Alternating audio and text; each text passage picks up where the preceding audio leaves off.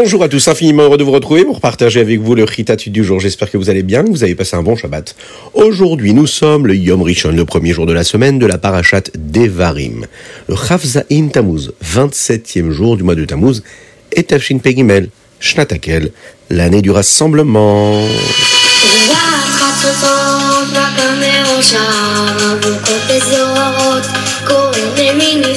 Et nous allons commencer tout de suite par le Chumash. Et nous allons commencer justement un nouveau Chumash, le Chumash des Varim. Ce Chumash est différent des quatre autres Chumashim. Il est appelé Mishneh Torah, ce qui signifie passer en revue le reste de la Torah. Moshe Rabbeinu, on sait euh, qu'il traverse l'histoire du peuple juif, en grande partie. Depuis le Chumash Shemot, déjà, on fait connaissance avec Moshe Rabbeinu. Et il va passer en revue toutes les mitzvot que les bénis Israël ont apprises et il va leur rappeler ce qui s'est passé dans le désert. Tout ce livre-là ressemble à un long Farbrengen. Imaginez, on est tous ensemble, assis, à une table, on fait les chaïm, et puis on se raconte de belles choses. Et dans ce long Farbrengen-là, Moshe Rabbeinu est en train de nous rappeler ce que nous avons vécu. Et ce sont des moments qui nous inspirent, qui nous rappellent notre attachement à Kadosh Baruch notre histoire, et surtout ce qui va nous amener vers la terre d'Israël. Et même si on le sait, Moshe Rabbeinu lui-même ne pourra pas entrer en Eretz Israël, mais il va quand même s'assurer que les bénis Israël soient prêts pour les nouveaux défis de la terre d'Israël. Moshe Rabbeinu rappelle d'abord aux bénis Israël les erreurs qu'ils ont commises dans le Midbar, dans le désert, afin qu'ils ne les reproduisent plus. La Torah nous dit, où Moshe Rabbeinu a parlé de tout cela. C'était entre Paran et Tophel, entre Lavan et Chatzerot et Dizahav. Ce sont des endroits très précis. A priori, ce sont euh, des noms de lieux, mais en réalité, cela fait allusion aux Averot que les bénis Israël ont commis dans le désert. En effet, on sait que la Torah est bienveillante avec le peuple juif et elle ne veut pas lui rappeler toutes les fautes qu'il a pu commettre. Et c'est pour cette raison que la Torah va nous donner des noms qui, eux, sont là pour suggérer les fautes qui ont pu être commises. Par exemple, Tophel et Lavan. En réalité, on sait très bien qu'il n'y a aucun endroit qui porte ces noms-là. Mais ces endroits nous font allusion à la façon avec laquelle les bénis Israël, eux, se sont comportés. Par exemple, on sait qu'ils se sont plaints de la manne, et vous savez que la manne était blanche. Et donc la vanne ici veut faire référence à cette blancheur qu'avait la manne. Ensuite, Moshe Rabbeinu va passer en revue comment, lorsqu'ils se sont tenus devant le Har Sinai, Akadosh leur a dit d'aller en Eretz Israël, mais à cause de tout ce qu'ils ont fait, à savoir toutes ces avérotes, c'est seulement maintenant 40 ans plus tard que les bénis Israël peuvent être prêts à entrer en Eretz Israël. S'ils n'avaient pas envoyé les miraglim, on le sait ça, ils auraient pu y entrer déjà tout de suite. Ils n'auraient même pas eu besoin de combattre les goïms là-bas. Alors à ce moment-là, Moshe va passer également en revue avec les bénis Israël euh, le système des juges, des shoftim. Il va réaliser qu'il ne pouvait pas être le seul juge euh, pour tout le Ham Israël. Et donc Akadosh Baruch attend euh, qu'il y ait des dirigeants, qu'ils veillent à ce que chaque juif se comporte correctement. Et il va même punir les dirigeants qui ne seraient pas capables de le faire. Moshe Rabbeinu, lui, réalise qu'il ne pourra pas faire tout le travail lui-même et qu'il avait besoin de juges pour l'aider à aider chaque juif à faire ce qu'Akadosh Baruch veut. D'un autre côté, on sait que Moshe Rabbeinu était très heureux de cela. Il voulait qu'il y ait encore beaucoup plus de juifs qui puissent être jugés et qu'il n'y ait pas assez de juges pour les juger. Et c'est une façon de les bénir, qu'il y ait encore plus de juifs dans le Ham Israël. Même si pour cela, il faudrait qu'il y ait plus de juges.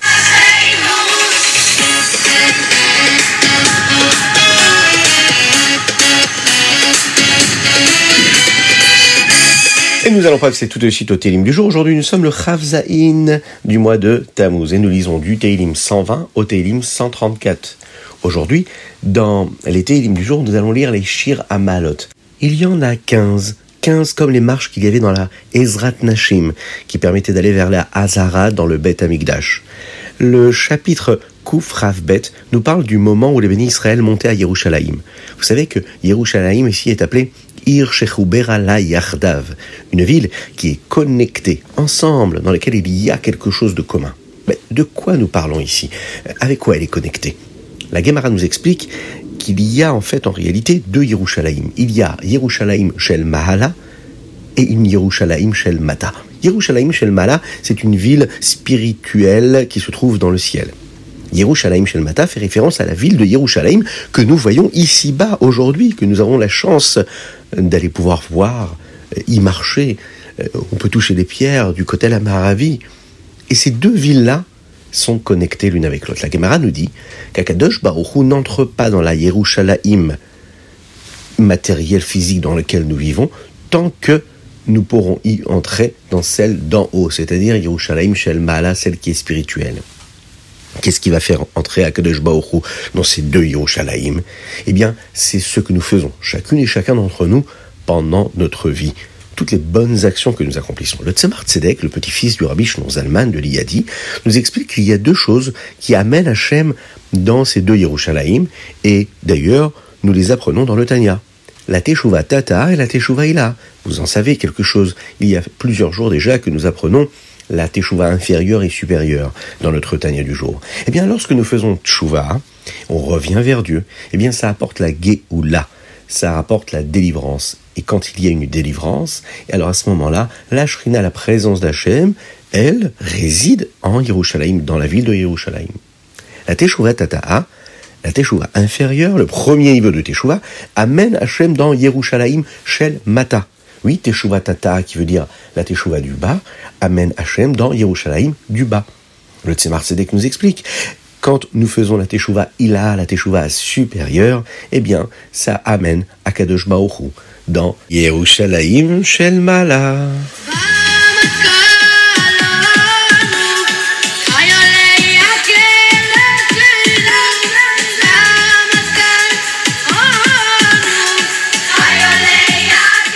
Et nous passons tout de suite au Tania du jour. Nous sommes dans la Y Teshuva, Perek Yud.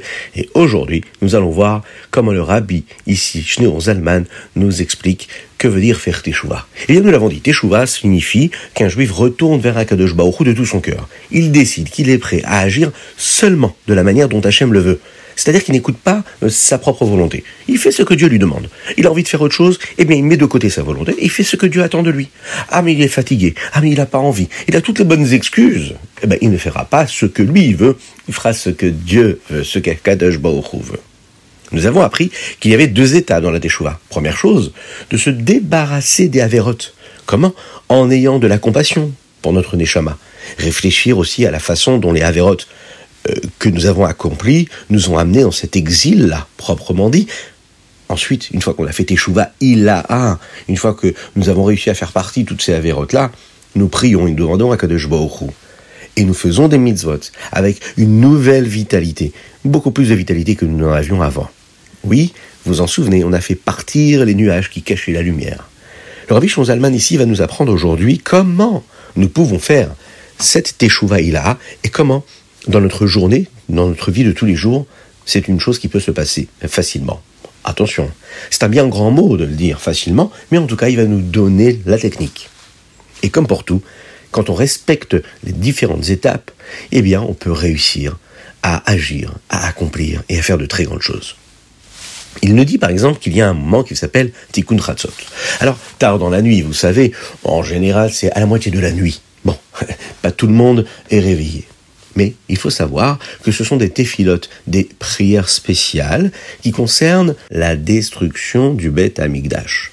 C'est un moment parfait pour faire Teshuvah Tata'a.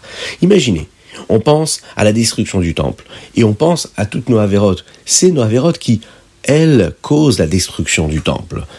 Et quand on pense à cela, eh bien, on a de la compassion pour notre âme qui est en exil. Ensuite, le lendemain matin, lorsque nous allons faire la tfila, eh bien, c'est le moment parfait pour agir avec la vitalité que nous avons reçue, celle de Teshuvah. Prier avec une vitalité grande, avec une belle simcha, avec une grande joie.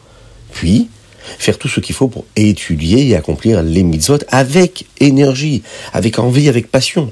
Il faut avoir de la kavana dans tout ce que nous faisons.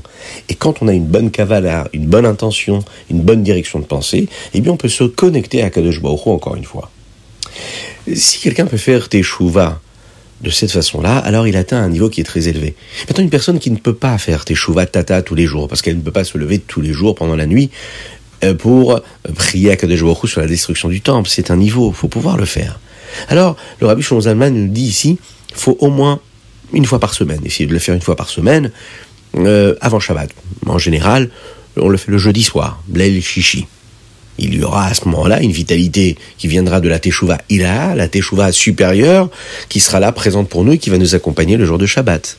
Oui, en effet, on le sait, le Shabbat commence déjà à partir du jeudi soir. On se prépare à nous élever pour recevoir le Shabbat comme il faut.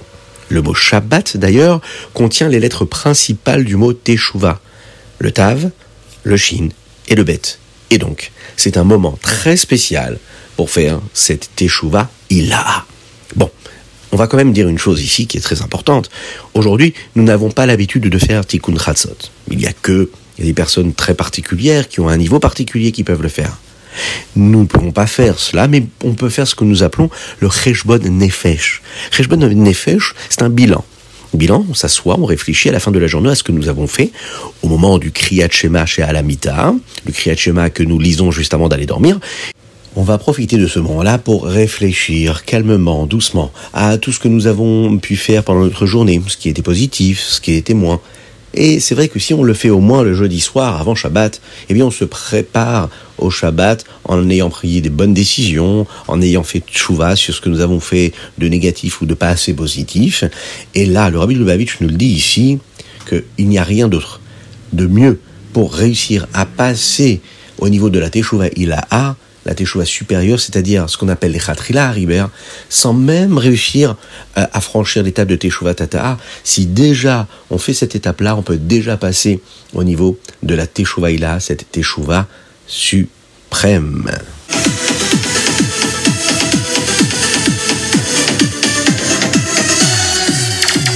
Et nous allons passer tout de suite au Ayom Yom du jour. Et aujourd'hui, nous sommes le Chav Zayin Tammuz. À l'époque du Admo Azaken, il n'y avait pas de Chassidim, Chabad comme on peut les connaître aujourd'hui, car le Rabbi Shlomo commençait tout juste à enseigner la Chassidut Chabad pour la première fois. Donc beaucoup de gens sont venus chez le Admo Azaken et ils sont à ce moment-là devenus les premiers Chassidim Chabad. Un jour, un grand Talmid Racham qui était exceptionnellement brillant, est venu voir le Rabbi Shimon Zalman. Il avait beaucoup étudié la Torah et vivait de la manière dont un juif devrait vivre, avec beaucoup d'irach shamaim, de crainte de Dieu. Et après être venu chez le Rabbi Shimon Zalman à Eliozna, il a également beaucoup appris de cette chassidoute-là. Et il a accompli beaucoup de choses de ce qu'il avait appris. Et lorsqu'il est venu pour sa première yechidoute, c'est-à-dire la première entrevue avec le Rabbi Shimon Zalman, il a demandé au Rabbi, il lui a dit, Rabbi, qu'est-ce qui me manque? Et là, le rabbi Shlon lui a répondu, euh, tu ne manques de rien. Tu es un vrai Yereshamaim. Tu as la crainte de Dieu. Tu es ce qu'on appelle un lamdan. Tu étudies bien la Torah. Mais tu dois te débarrasser de la gava. La gava, c'est l'orgueil. La gava est comparée au chametz. Pourquoi? Parce que le chametz gonfle. Et il faut que tu travailles aussi ton bitoul, c'est-à-dire un peu plus d'annulation de toi, d'abnégation, de retrait de ce que tu es toi. On appelle ça la matzah en fait, il est en train de lui dire ici, il faut que tu deviennes un peu plus une matzah et un peu moins du chametz. Le rabbi Shneur Zalman lui a ensuite expliqué une halakha qui concernait la cacheroute des ustensiles pour la fête de Pessah et ce que cela pourrait signifier dans la Avodat Hashem, le service de Dieu, c'est-à-dire ce qui nous permet d'avoir du bitoul, de s'annuler devant la volonté de Dieu, même si on pense différemment, on ne cherche pas à dire ce que nous pensons nous, mais on cherche à faire ce qu'Akadosh Baruch nous demande, qu'on ait envie, qu'on n'ait pas envie. En effet, c'est le principe même de la Kabbalatol de recevoir, de prendre sur nous le joug de la royauté céleste, de faire ce qu'Akadosh Baruch nous demande, même si on ne comprend pas, même si on n'y voit pas vraiment du sens. Oui, c'est comme ça. Parfois, c'est embêtant, on aimerait comprendre tout. Nahase Venishma, c'est ce qui a fait euh, la pérennité du peuple juif à travers toute l'histoire. On a fait, on a toujours continué à faire. Et on essaye de comprendre. Mais en tout cas, on continue de faire. Le bitoul, c'est important. C'est l'une des choses que la chassidoute nous enseigne et que même que quelqu'un qui a tout fait correctement, c'est-à-dire qui a accompli toute la Torah comme il faut, eh bien, il doit toujours se rappeler qu'il a la possibilité de s'améliorer. Il a la possibilité de faire teshuva. Il a la possibilité de se rapprocher d'Hachem.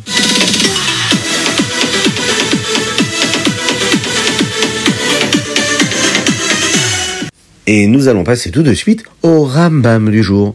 Et aujourd'hui, nous démarrons les Ilchot, les lois qui concernent Nahara Betula, chapitres 1, 2 et 3. Dans le Ramam d'aujourd'hui, nous apprenons des halachot hein, qui concernent des mitzvot qui figurent dans le Sefer mitzvot.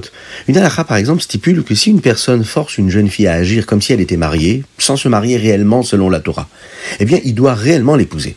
Comme le dit la mitzvah. Même si elle est malade ou qu'elle ait un problème, que Dieu nous en préserve eh bien, il doit tout de même l'épouser si elle, elle le souhaite. Et nous allons étudier aussi également, aujourd'hui, comme vous savez que nous sommes dans cette période-là des trois semaines, ce que le rabbin nous dit concernant les lois de la reconstruction hein, du Beth Amikdash Bezrat Hashem. Vous savez que il est très difficile de comprendre réellement la prophétie du prophète Yecheskel sur le troisième Beth Amikdash. Lui, il nous le décrit. Pourtant, cela ne devrait pas du tout nous empêcher d'étudier autant que possible toutes les lois qui concernent la construction du troisième Beth Amikdash, c'est ce que le rabbi nous a toujours demandé de faire. Le Rav Yom Tov Lipman Heller était un disciple du Maharal de Prague. Il a ensuite écrit un célèbre commentaire sur les Mishnayot qui est appelé le Tosfot Yom Tov. Quand Reb Yom Tov Lipman Heller était plus jeune, il a étudié la prophétie de Yecheskel très soigneusement selon les commentaires de Rashi. Il savait que l'étude du Beth Amikdash revient à le reconstruire. Oui, quand on étudie, eh bien c'est comme si on construisait le Beth. Et il voulait faire de son mieux. Il a donc dessiné un schéma du troisième Beth Amikdash basé sur tout ce qu'il pouvait comprendre du livre de Yecheskel. Ses amis étaient très très heureux de tout cela et ils l'ont encouragé à écrire un livre qui expliquait cette prophétie-là de Yecheskel. Le Tosfot Tov a écrit donc ce livre qui enseigne cette prophétie-là selon Rashi de la manière la plus claire possible. Et ce livre s'appelle Tsurat Abait. Mais malheureusement, nous n'avons pas ce dessin-là, ce schéma qui était dessiné du troisième Beth mais nous avons le livre. Et son étude nous permet euh, de comprendre autant que possible le troisième Beth En suivant la takana du rabbi, c'est-à-dire ce que le rabbi nous a demandé d'étudier le Beth pendant les trois semaines, eh bien nous rabbi Ezrat le mérite de voir la construction hein, du troisième Beth très très très bientôt, Bezrat Hashem.